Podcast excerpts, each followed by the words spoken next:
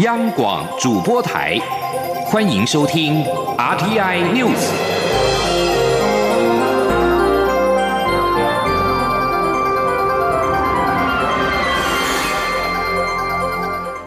各位好，欢迎收听这节央广主播台提供给您的 RTI News，我是陈子华。中央流行疫情指挥中心在今天宣布，国内新增十五例的 COVID-19 武汉肺炎的确诊个案，而当中包含十四例境外移入个案以及一例本土个案。而根据这一波确诊发展的趋势，指挥官陈时中评估，下个礼拜每天应该会有十到十二例的确诊个案。记者肖兆平的报道。中央流行疫情指挥中心二十九号宣布，国内新增十五例 COVID-19 武汉肺炎确诊个案，当中包含十四例境外移入个案以及一例本土个案。这一波确诊名单年龄在十多岁到六十多岁，入境日介于三月十四号到二十七号，发病日介于三月八号到三月二十五号。个案发病前分别有欧洲、美国、东南亚等国活动史，出国目。地则以旅游或工作为主。指挥中心指挥官、卫生福利部部长陈时中表示，这波唯一的本土个案群聚案件第两百八十九案，其实是三月七号到十六号跟团前往浦西旅游返国后确诊的第两百九十三案的妻子。研判可能是妻子在打扫卫浴房间时没有做好防护措施，因而感染。他说：二八九二九三。哈，是一对的夫妇。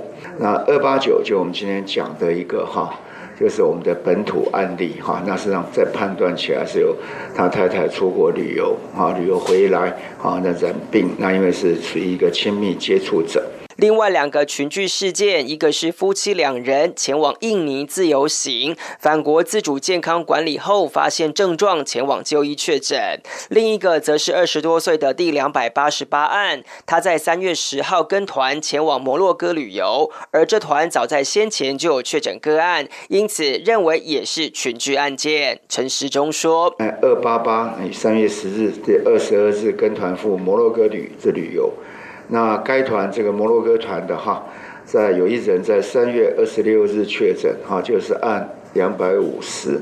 好，他前面的确诊，所以这一团里面的一个群聚，国内确诊总数已经来到两百九十八人，其中有两百五十五位境外移入个案，四十三位本土病例。由于境外移入个案近期快速攀升，外界关注未来的病例趋势发展。陈时中评估，下周还是有可能有十到十二位左右确诊病例的日增量，但期待还能降低一点，因为第一波返国的国人可能是有相关症。状希望回家照顾，但第二波应该就会回归常态。指挥中心表示，目前两百九十八例确诊个案当中，已经有两人死亡，三十九人解除隔离，其余病况稳定，持续住院当中。中央广播电台记者肖兆平采访报道。另外，为了提升防疫以及避免社区感染出现，陈时中表示，指挥中心除了提出各种的指引之外，也正在研拟民众生活当中对于社交距离的相关规范，在近期办法就会出炉。而中国官方宣布，武汉肺炎确诊人数骤降，甚至还有连日出现挂零的本土新增案例，但是在武汉的台湾民众仍然归心似箭。第三批武汉雷暴机也预计在今天晚上的九点五十分抵达桃园。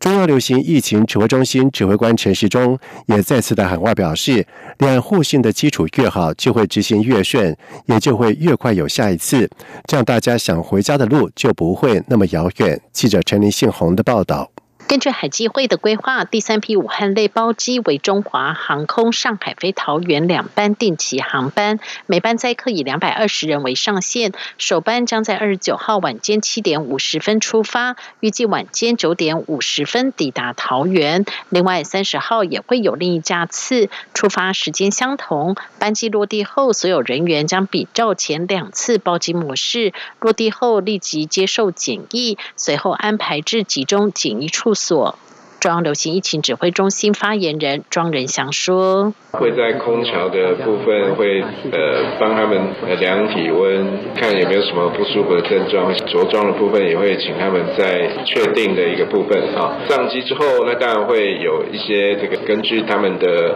前后的这个空位的部分哈。回到国内之后，下机之后，那当然还是会做再做一下八道筛检，那最后呃会送到集中检疫集中检疫所。”第三批武汉包机即将启程，却传出中国反动员要滞留的台湾民众不要搭机，外界关注我方准备的情况。中央流行疫情指挥中心指挥官陈时中表示，关于包机，台湾已经做了最好的准备，也期待国人安全返乡。如果顺利的话，下一梯次可能就会更顺利，这样大家回家的路就不会那么遥远。陈时中说：“静待今晚的。”佳音嘛，好，那所有该做的事情我们都会做，好，那以后的情况会怎么样？我相信，如果一次一次的顺，好，那大家呼吸的基础越好，那就会执行的越顺。那对我们来讲，好，我们的唯一目标就是说，顺利的回来，那我们顺利的检疫，好，那最快的时间让大家都进入一个安全的情况。武汉肺炎疫情爆发后，武汉随即封城，导致上千名台湾民众受困当地。两岸先前已经协调两次包机行动，首次包机由中国东方航空载回两百四十七人，第二次包机则由华航、东方航空各一包班机载回三百六十一人，第三次包机则由陆委会以及海基会主导，两班机由华航班机执行飞行任务。中央广电台记者陈林信洪报道。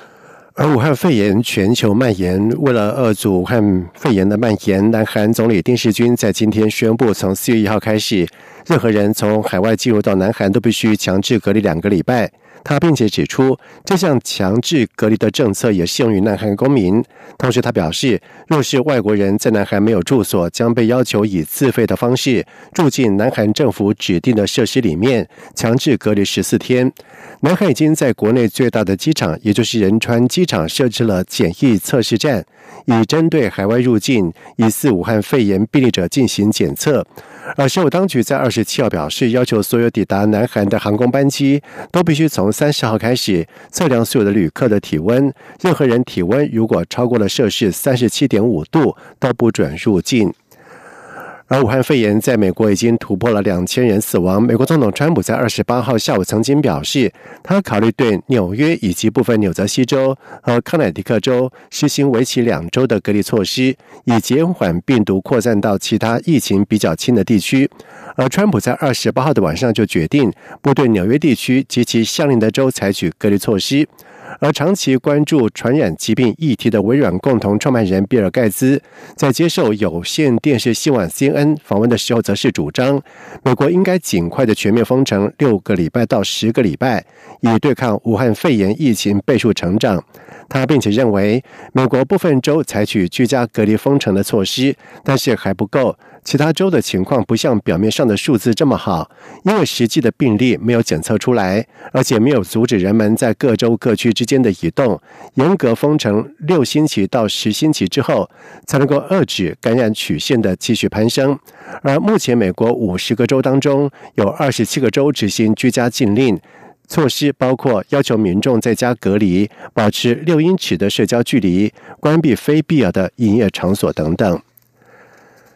荷兰卫生部表示，官方已经召回了成千上万的从中国进口并且送到医护人员手上，以协助对抗武汉肺炎的口罩，因为这些口罩的品质没有达到标准。荷兰卫生部在给法新社的声明当中表示，他们是在三月二十一号收到中国的制造商送来的一批口罩，他们初步检视的时候发现这些口罩不符标准。